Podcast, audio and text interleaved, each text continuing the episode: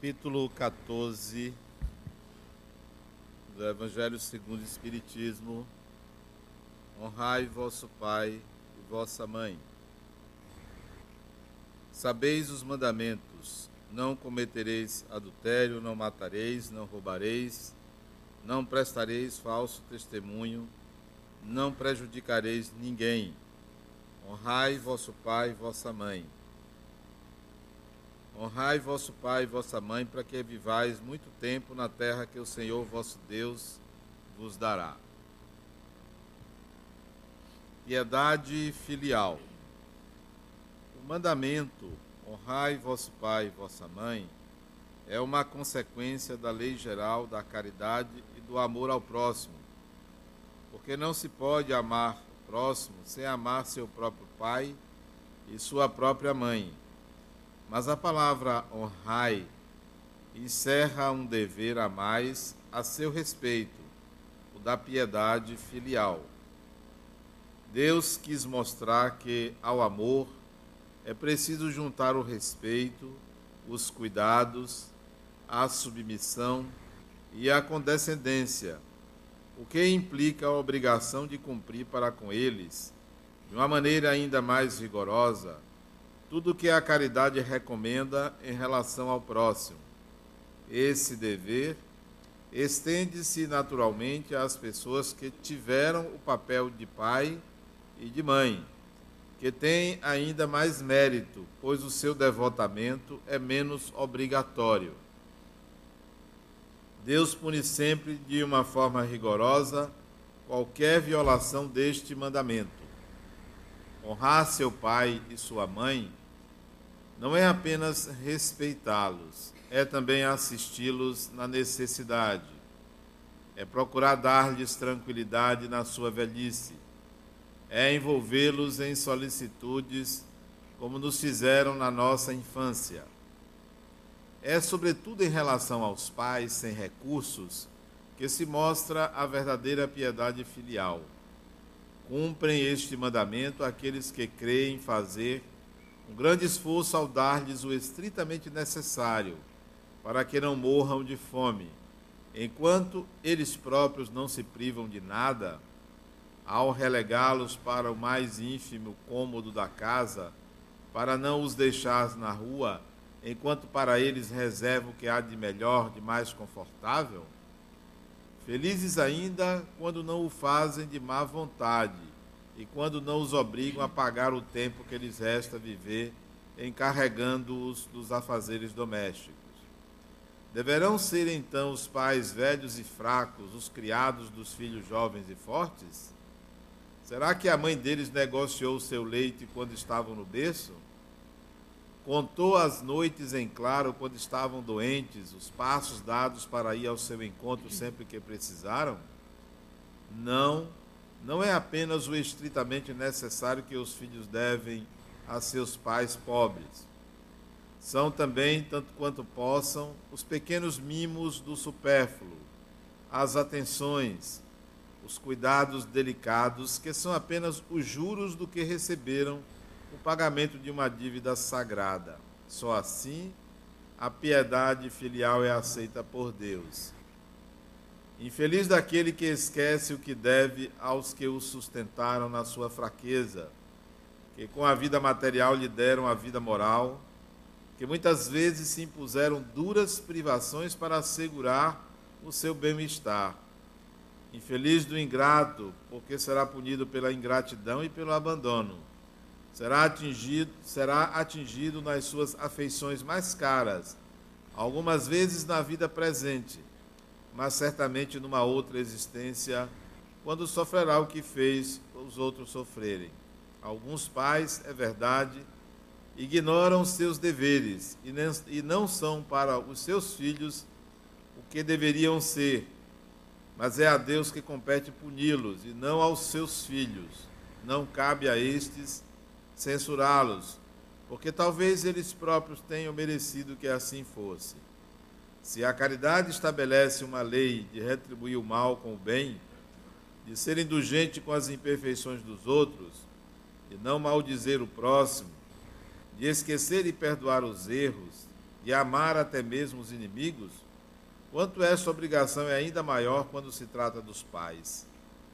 Os filhos devem, portanto, tomar como regra da sua conduta em relação aos pais todos os preceitos de Jesus relativos ao próximo, e dizer-se que todo procedimento condenável dirigido a um estranho é ainda pior quando dirigido ao próximo, e o que pode ser apenas uma falta do, prim do primeiro caso pode tornar-se um crime no segundo, porque então a falta de caridade junta-se à ingratidão. Deus disse: Honrai vosso pai e vossa mãe, para que vivais muito tempo na terra que o Senhor vosso Deus vos dará. Então, por que promete ele como recompensa a vida na terra e não a vida celeste? A explicação está nas palavras que Deus vos dará, suprimidas na forma moderna do decálogo, que desvirtua o sentido. Para compreender esta frase, é preciso reportar-se à situação e à mentalidade dos hebreus da época em que foi dita. Eles ainda não compreendiam a vida futura, a sua visão não ultrapassava a vida corporal. Deveriam, portanto, ser mais sensíveis ao que viam do que ao que não viam. É por isso que Deus lhes fala numa linguagem à sua medida. E como às crianças, lhes dá como perspectiva o que os pode satisfazer. Eles estavam então no deserto. A terra que Deus lhes dará é a terra prometida, objetivo de suas aspirações. Não queriam nada mais e Deus lhes diz que aí viverão muito tempo, isto é, que a possuirão muito tempo se observarem os seus mandamentos. Mas à vinda de Jesus, suas ideias estavam mais desenvolvidas Chegando o momento de lhes dar um alimento menos grosseiro, Jesus inicia-os na vida espiritual, espiritual ao dizer-lhes: O meu reino não é deste mundo, é lá, e, te, e não na terra que recebereis a recompensa das vossas boas obras. Com estas palavras, a terra prometida material transforma-se numa pátria celeste.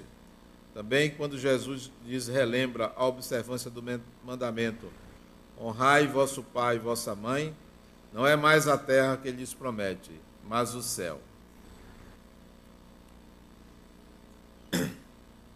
Aí estão as palavras de Allan Kardec a respeito do honrar vosso pai e a vossa mãe. É claro que nós tivemos um pai e tivemos uma mãe mesmo para aqueles que não tiveram a oportunidade de conviver com um ou com outro. Mas por enquanto a reencarnação na Terra exige a união de dois, duas partes, uma masculina e uma feminina. E isso nos remete à existência de um ser que nos foi mãe, nos foi pai. E hoje, simbolicamente, estamos aqui comemorando o dia de amanhã, que é dedicado aos pais, àqueles que ocuparam essa função, porque na realidade é uma função. O pai de uma encarnação necessariamente não será de outra encarnação. São espíritos que contribuem para a reencarnação de outros. E todos nós, homens ou mulheres aqui presentes, por conta da alternância de reencarnar como homem ou reencarnar como mulher, já tivemos a oportunidade de sermos pais, estar nessa posição de pai. Então sabemos o que é isto. E acho importante também a gente assinalar o que significa, do ponto de vista psicológico, ser pai. Essa função é uma função que impulsiona o espírito para vencer desafios no mundo. Muitas pessoas que têm dificuldades de vencer os desafios do mundo, principalmente dificuldades profissionais, advém de alguma dificuldade e problema na função paterna, não necessariamente numa relação com o pai biológico ou com o pai figura humana, mas com a função psíquica paterna dentro de si mesmo. E seria de bom alvitre quem tem dificuldades profissionais se reaproximar, se possível, do pai biológico. Quando digo isto, sei que é quase impossível para aqueles mais velhos se aproximarem do Pai, porque eles já desencarnaram, porque eles já foram, não tem mais essa oportunidade. Mas pode substituir essa figura por outras pessoas que podem ter tido a mesma função na vida deles. Eu me lembro de meu pai, meu pai desencarnou em 1986, aos 85 anos de idade. E a imagem mais antiga que eu tenho de meu pai, eu devia ter quatro anos de idade, uma criança, a imagem mais antiga que eu tenho dele, é ele me ensinando matemática, eu com quatro anos de idade, ele me ensinando a contar, a somar números, com uma pequena cadernetinha, uma chamada tabuada, e ele deitado na cama comigo, me ensinando, eu era uma criancinha, e ali eu tomei gosto pela matemática. E lembro da figura dele porque era, era quase meu avô, porque eu tinha quatro anos de idade, ele tinha 55. Tinha a idade de ser meu avô. É até uma dificuldade da gente entender um pouco isso quando nossos pais são muito mais velhos do que nós. Há um distanciamento das experiências. Nem sempre são possíveis, por exemplo, na adolescência, se viver experiências comuns com os pais, porque eles já não têm o mesmo pique quando a diferença de idade é muito grande. Então eu aconselho vocês a terem filhos mais cedo. Não que vão evitar filhos quando os cabelos brancos já chegaram, mas isso provoca um certo distanciamento. O pai se torna avô. Então, meu pai foi pai e foi avô pela diferença de idade. Ele tinha mais filhos, eu não era o, nem o caçula nem o mais velho, mas eu sentia que havia uma dificuldade dele viver as experiências que eu queria viver. Não podia ir mais e jogar bola comigo porque ele não tinha mais saúde para e joga bola comigo quando eu tinha 8, 10 anos de idade. Não podia ir à rua brincar comigo, porque no interior a gente brincava na rua. Aqui, principalmente em Salvador, brincar na rua você pode ir e não voltar. Né? Aqui já é mais difícil brincar na rua, dadas as condições de segurança que o nosso Estado oferece para nós. Mas ele não acompanhava a a minha juventude, a minha meninice e a minha juventude. Só acompanhava em casa, porque ficava muito tempo em casa. A essa altura ele já era aposentado. Naquele tempo as pessoas envelheciam mais cedo. Hoje uma pessoa de 70 anos já não é mais, já não é idoso. É porque a lei determina, mas não se sente. A pessoa começa a envelhecer mesmo lá pelos 80 anos, hoje. Mas na época, com meu pai, uma pessoa de 40 anos já era uma pessoa velha. Era velha. 50 anos, então, já estava quase gagá. Mas hoje não. Hoje uma pessoa de 60 anos já está ativa ainda quer namorar. 70 anos.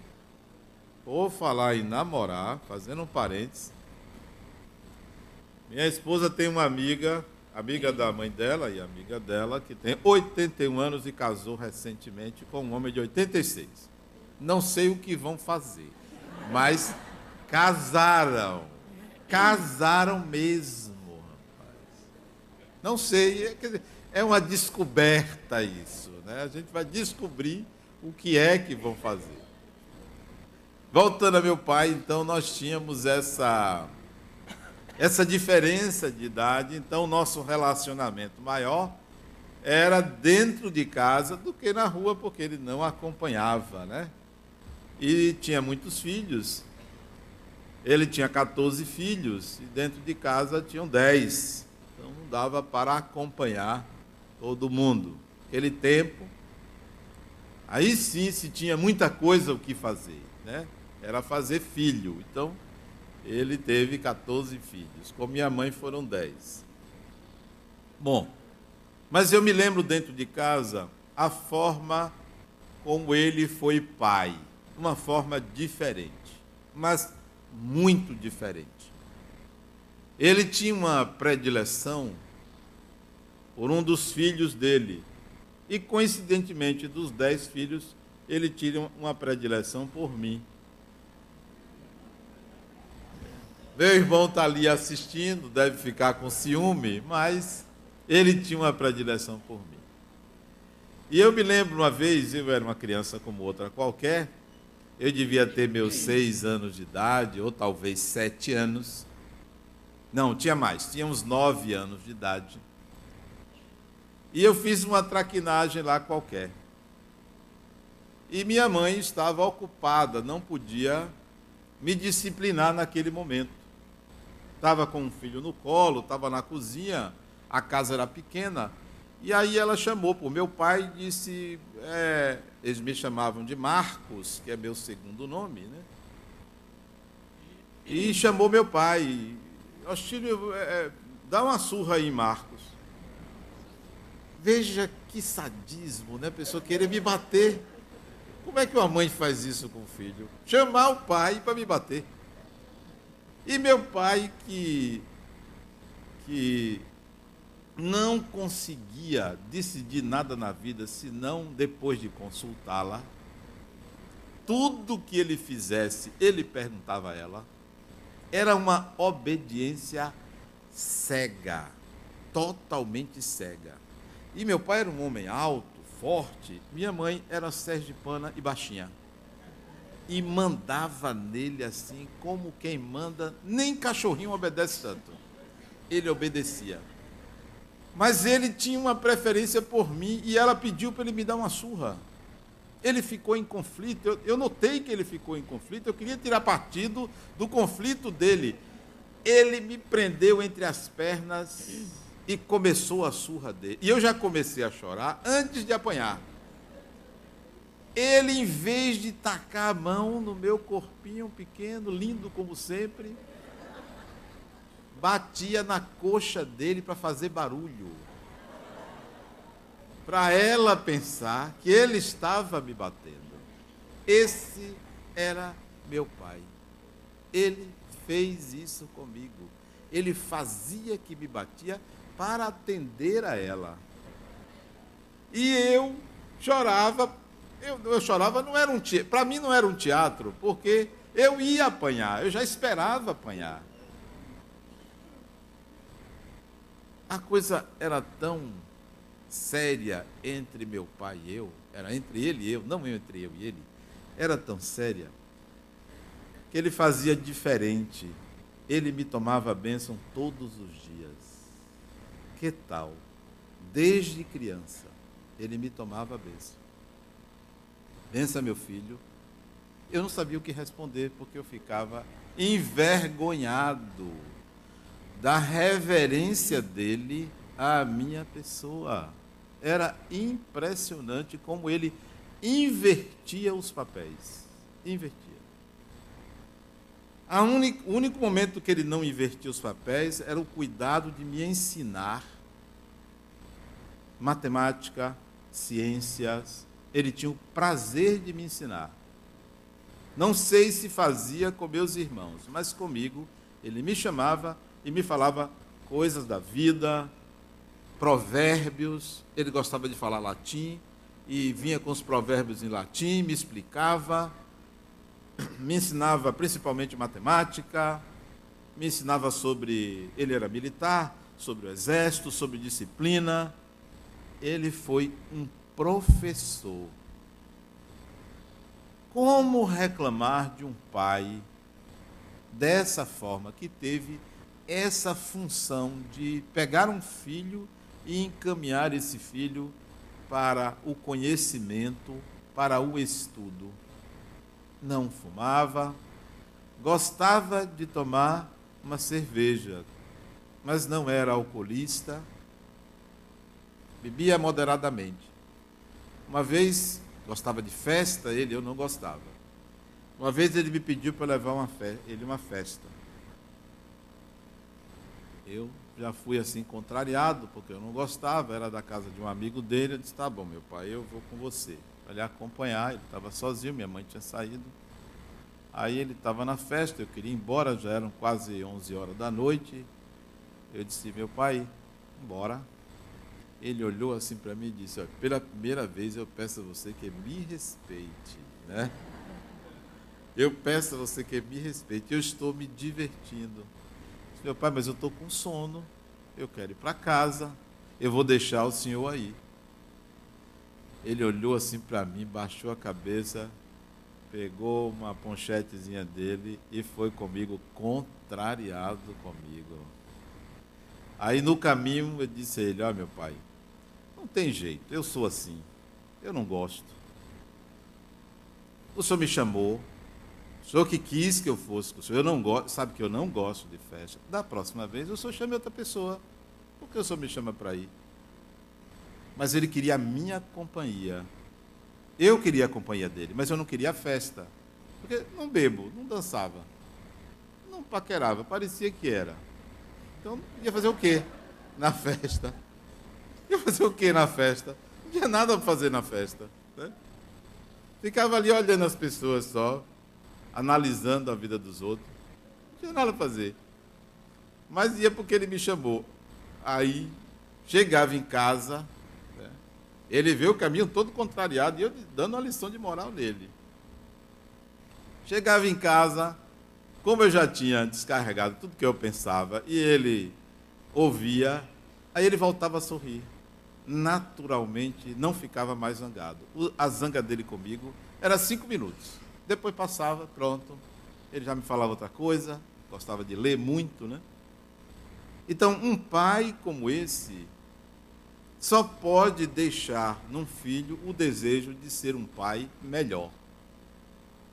Só pode deixar no filho a vontade de fazer a mesma coisa com os filhos, ou melhor.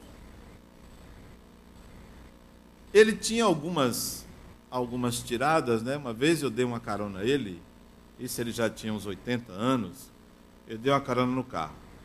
Eu tinha um carro, eu tinha uma Brasília bege, isso em 1977, 78, eu dei uma carona aí.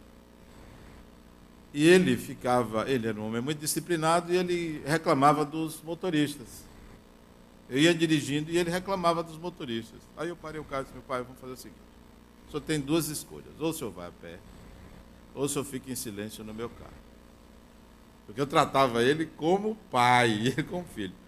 Ou isso na rua, no meio da rua, na Avenida 7, eu parei o carro, porque estava reclamando com os motoristas, eu não reclamava com o motorista.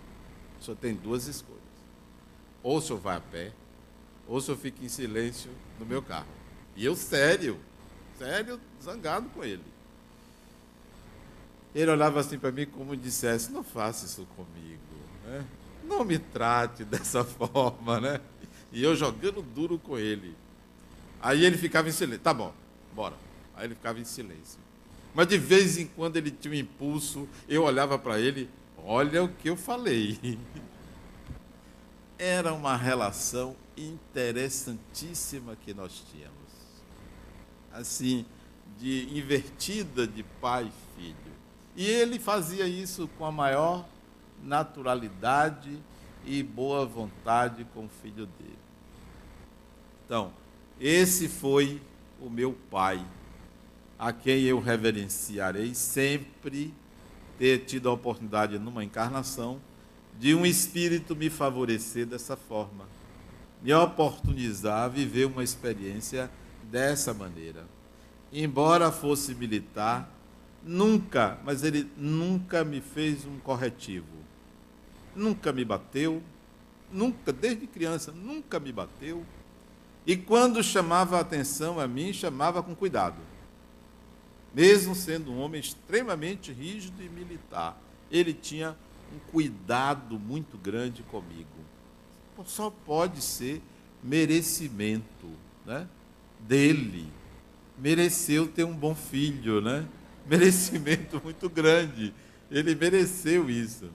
Tanto é que alguns anos depois que ele desencarnou, ele me mandou uma carta através de Medrado, meu amigo Medrado, ele mandou uma carta para mim, uma mensagem para mim, onde a frase mais significativa que ele colocou nessa carta, a essa época eu não conhecia Medrado, isso tem muitos anos. A carta foi recebida quando Medrado foi fazer uma palestra na cidade de Jaguaquara, e lá ele recebeu uma psicografia e meu pai mandava um recado para mim. E na carta tinha algumas coisas que ele dizia para mim, e ele botou assim: Meu filho, para você que é espírita, eu só desejo uma coisa: trabalhe. Isso era meu pai. Trabalhe. Porque ele sempre me dizia isso: Ó, oh, meu filho, você tem que trabalhar. Você tem que ser um bom homem, você tem que ter uma boa profissão, você tem que ganhar seu dinheiro, você tem que ter sua casa, sua família. E para isso você tem que trabalhar. Só que agora o recado de trabalhar era trabalhar no campo espiritual. Eu imagino aquelas pessoas que tiveram pai alcoolista. Eu imagino aquelas pessoas que tiveram pai agressivo, eu imagino aquelas pessoas que não tiveram pai desde a infância. Eu imagino aqueles pais que são pessoas difíceis dentro de casa. O quanto gostariam de ter tido a experiência que eu tive nessa encarnação com meu pai. O quanto isso foi balizador para a minha vida. É claro que a experiência com minha mãe foi muito mais significativa do que com meu pai, porque é, é, pensando de fato como as coisas aconteceram, mãe é mãe. As experiências emocionais que eu tive com minha mãe são impagáveis, né? muito mais significativas do que eu tive com meu pai. Mas com ele teve esse caráter e que eu acho que todos mereceriam ter experiências desse tipo. Eu vejo no meu consultório e aqui mesmo os problemas que a ausência paterna provoca nos espíritos. Eu vejo os problemas que provoca nos filhos homem, homens um relacionamento ruim com o pai. Como isso dificulta a vida profissional, como isso limita. Já eu não tive essa dificuldade, mas isso provoca dificuldades na vida, principalmente do filho homem. Da filha mulher, nem tanto, porque as mulheres são mais preparadas para os embates emocionais, tem mais traquejo, tem mais facilidade de debulhar as próprias emoções. E os homens, por serem mais rudes, tem mais dificuldade de lidar com isso. E isso repercute muito mais negativamente na vida do filho homem do que na filha mulher. Então, quando eu percebo, quando eu vejo, quando me falam da dificuldade profissional, só me remete a perguntar: e seu pai? Como foi sua relação com seu pai? Como é sua relação com seu pai? Quando é na filha mulher, a relação difícil com o pai e quando a filha mulher assiste um relacionamento ruim entre, pai, entre o pai e a mãe, isso vai repercutir no casamento dela, na relação dela com os homens. Porque o modelo é o modelo que ela vê de relação entre o pai e a mãe dela. Então, a, o prejuízo para a mulher, em geral, é o prejuízo nas suas relações, porque ou ela reagirá a homens como seu pai, ou ela tenderá a querer um homem semelhante a seu pai. Isso é inconsciente, razão pela qual nós devemos fazer uma diferença que é importantíssima entre o pai a pessoa. Tanto quanto a mãe e a pessoa. Será possível você distinguir o seu pai, aquele que lhe criou, seja adotivo ou não, e a pessoa que ele é, enxergá-lo como um ser humano sem a função paterna, tentando entrar no seu mundo e compreender as suas ações, se você conseguir isso, você retira todo o peso que recai sobre você a personalidade de seu pai. Desde cedo eu via que meu pai era uma pessoa e a pessoa que ele era para os outros era outra. Porque ele, como pai, a mim, não se mostrava na pessoa que ele era. Era sempre o pai bondoso, compreensivo, amigo e algumas vezes obediente. Mas para os outros, ele mostrava a pessoa que ele era: disciplinador, organizado, tinha os limites nas relações dele, mas comigo ele só se mostrava o pai. Então eu via a pessoa e o pai, o que se tornava mais fácil se relacionar. Quem cobra muito ao pai sem enxergar a pessoa, vai afetar a sua função paterna. Quem exige do pai um comportamento padrão, como se a pessoa tivesse a experiência total e o cuidado de ser pai, 100% e ótimo para ela, vai ter dificuldades, porque não enxerga a pessoa. O ser humano não entra numa escola de pais para ser pai o que deveria existir. Se vai ser pai, se matricule ali e faça uma faculdade. Primeiro, não, as pessoas atropelam. Tem gente que é pai aos 14 anos de idade, 15 anos de idade, não tem a menor experiência, nem em outras encarnações, porque antigamente, se hoje você não entra numa escola de pais, no passado não se entrava numa escola de pais, se vivia a partir da ideia coletiva de que você, eu mando e você me obedece. Isso é o que estava em voga. Hoje já não pode ser assim. Nós não podemos admitir que um pai seja assim hoje com seus filhos. Primeiro que eles já sabem mais do que a gente. Já sabem. Está aí os meios. Deus hoje se apresenta no formato chamado internet é Deus, porque sabe tudo. Você entra ali, sabe tudo, é Deus. Aperta um botão, tem a resposta. É Deus. Então, você tem que ter uma relação com seus filhos diferenciada, de parceria, de conciliação, de diálogo, porque você hoje literalmente está lidando com espíritos, não mais com crianças. Não mais com crianças. Uma criança hoje de 8 anos de idade tem opinião própria. 8 anos tem opinião própria. Às vezes menos, tem opinião própria. O espírito já tem a oportunidade de se revelar quem ele é, porque os estímulos são muito grandes para lembrar ele do seu saber. Antigamente você não tinha isso. As crianças eram tapadinhas, tapadinhas, ali, obedientes, né? medrosas, não, hoje você já tem até estatuto, estatuto da criança. Você já tem leis que garantem direitos. Hoje um juiz pergunta à criança: você quer ficar com quem? Com o pai ou com a mãe? A criança já tem direito a decidir. Há tempos atrás, no meu tempo, direito de quê? Direito de ficar calado. E olha lá, obrigado. Calado.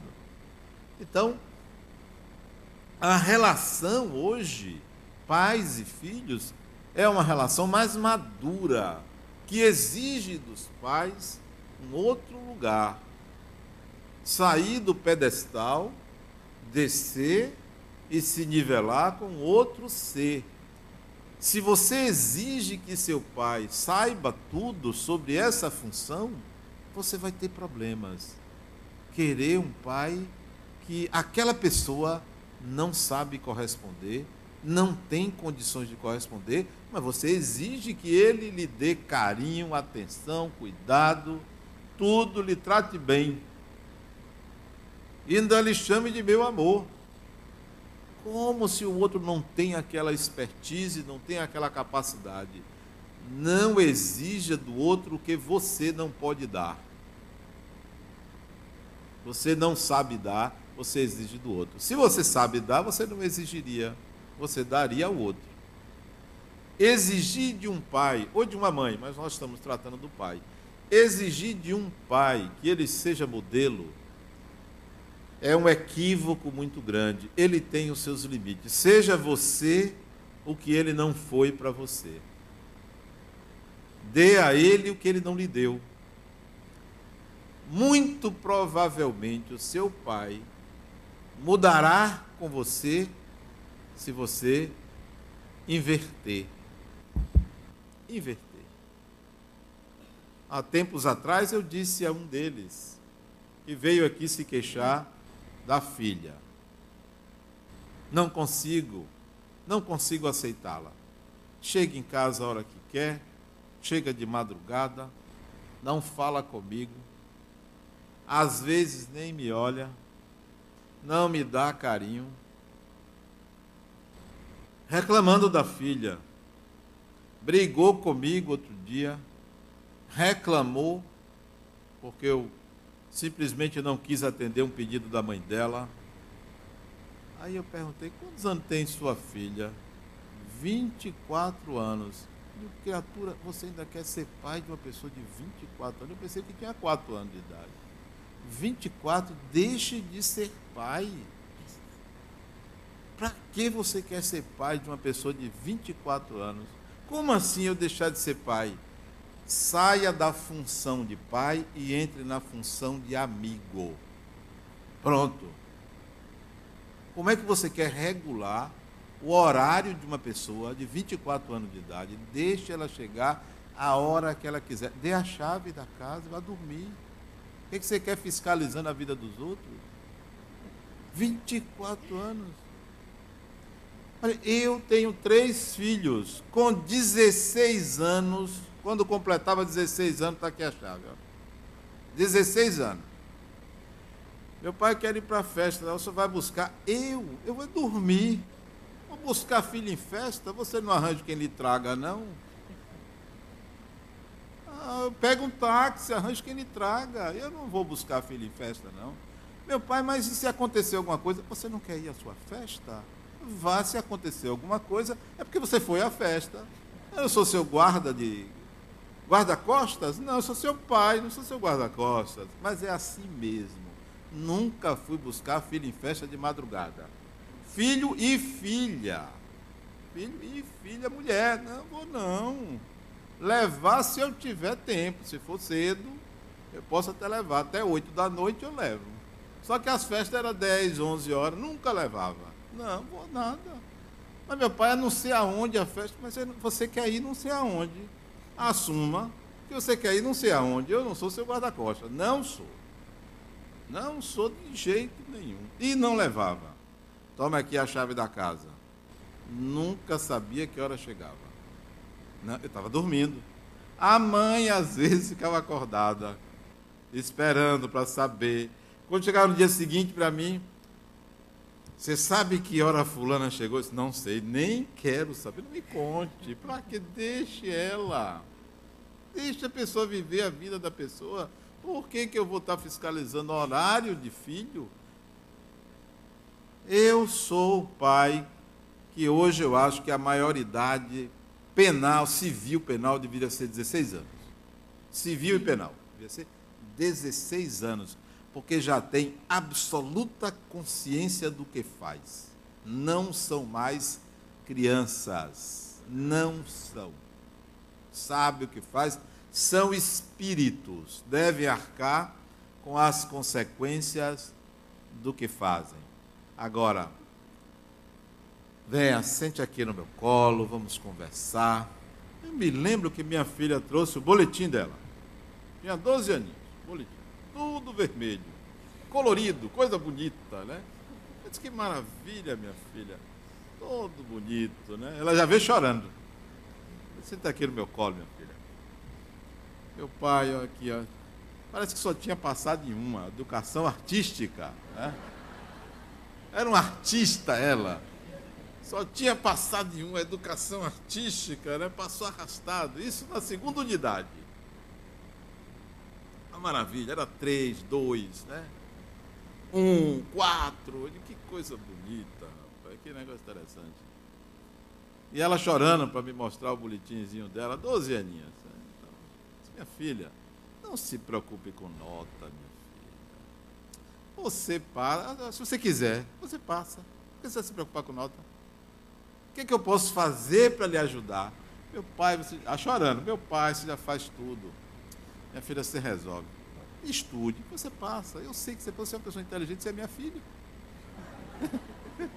minha filha, você é uma pessoa inteligente, você passa, não se preocupe não, estude mais um pouco, você vai passar. Pronto, a mãe pegava uma espada de, de, de plástico, rimê, e ficava assim com a espada na mão. Ou você estuda ou apanha. E eu, minha, eu como meu pai, minha filha, se você se esforçar um pouco, você passa. Pois essa menina faz hoje doutorado na USP. Essa está entregando o mestrado, a tese dela, a dissertação de mestrado essa semana, mas já cumpriu alguns créditos do doutorado. Que tal? Essa que eu disse, ó, se você quiser, você passa. Por que, que eu vou ficar massacrando a cabeça de alguém? Se ela não passasse, são os limites dela.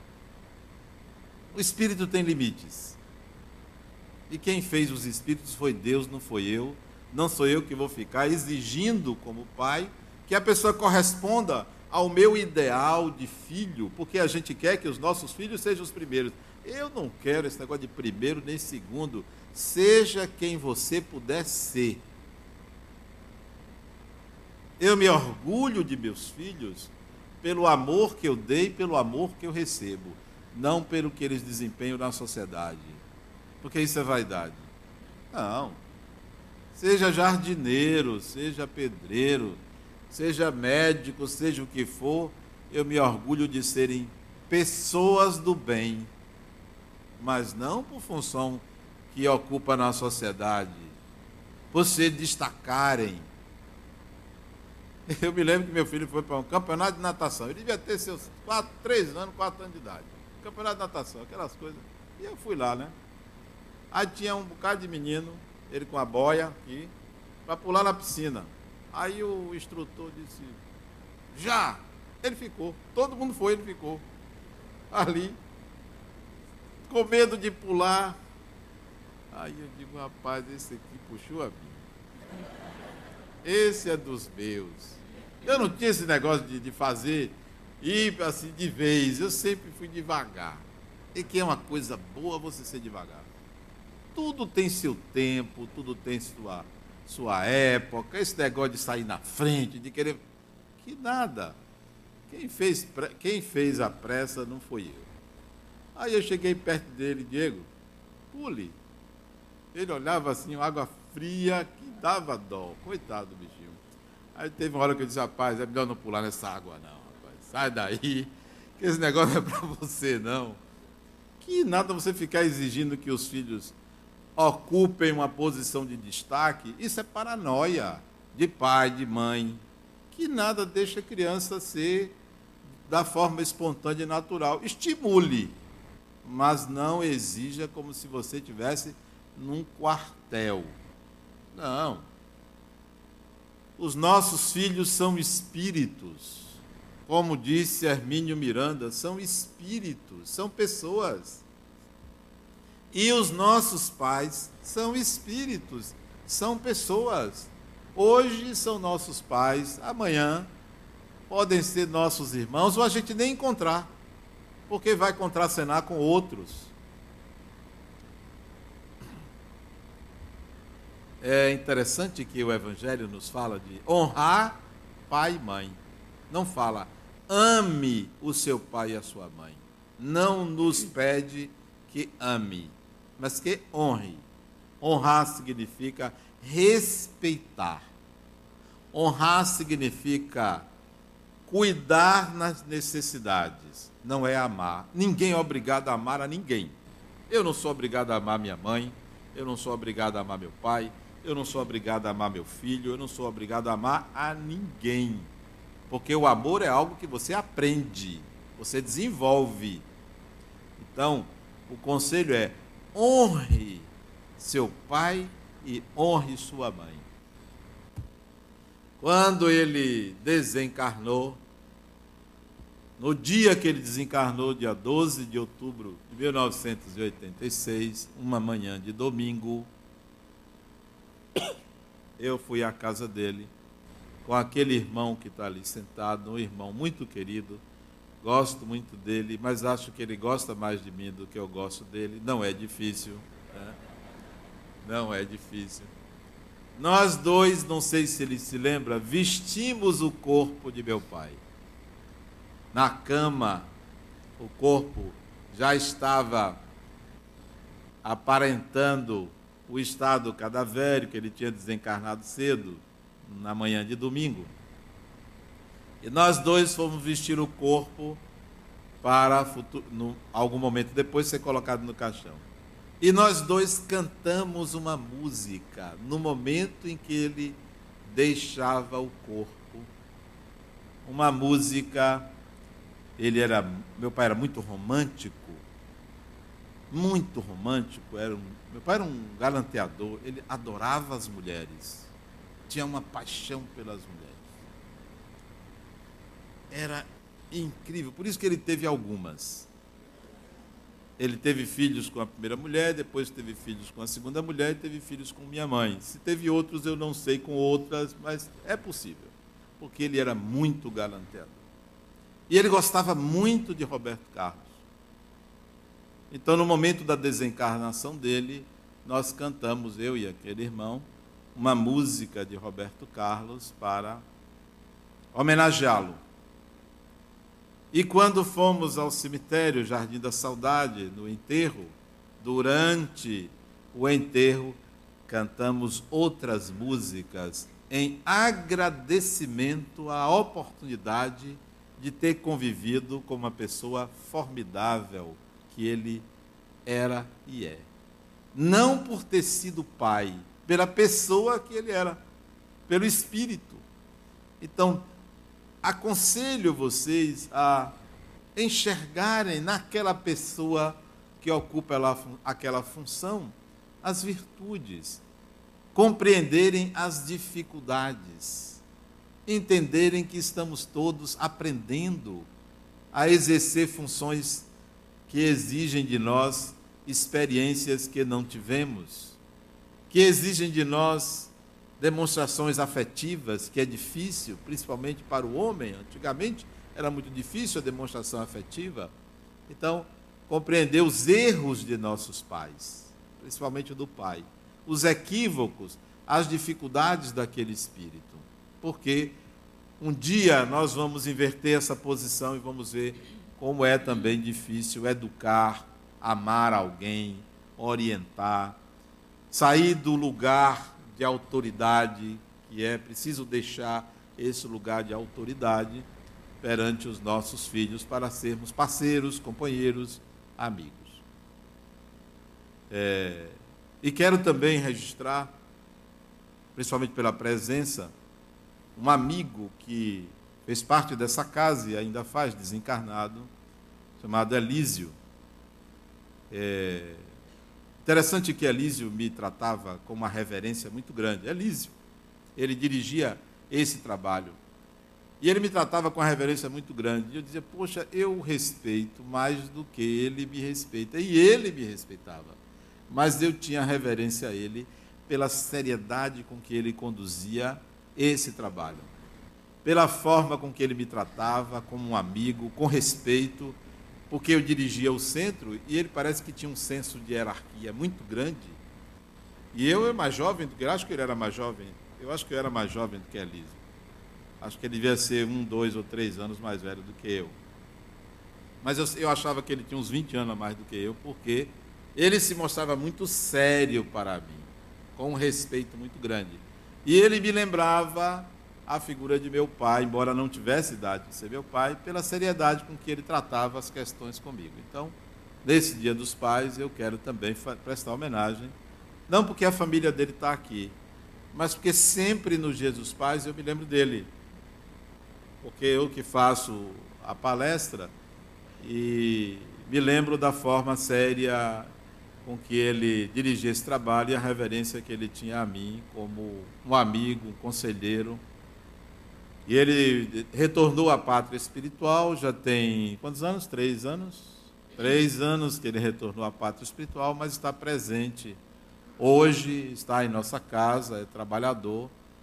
E isso é que é bom, os espíritos, nós, seres humanos, desencarnamos e continuamos os laços afetivos, fortalecendo a amizade, porque geralmente nos reencontramos voltamos, vamos nos relacionar de novo. Muito mais importante do que ser pai ou ser mãe é ser amigo daquele espírito. Se você é pai, se você é mãe, ou se você tem pai ou tem mãe, aproveite para fortalecer uma relação de amizade.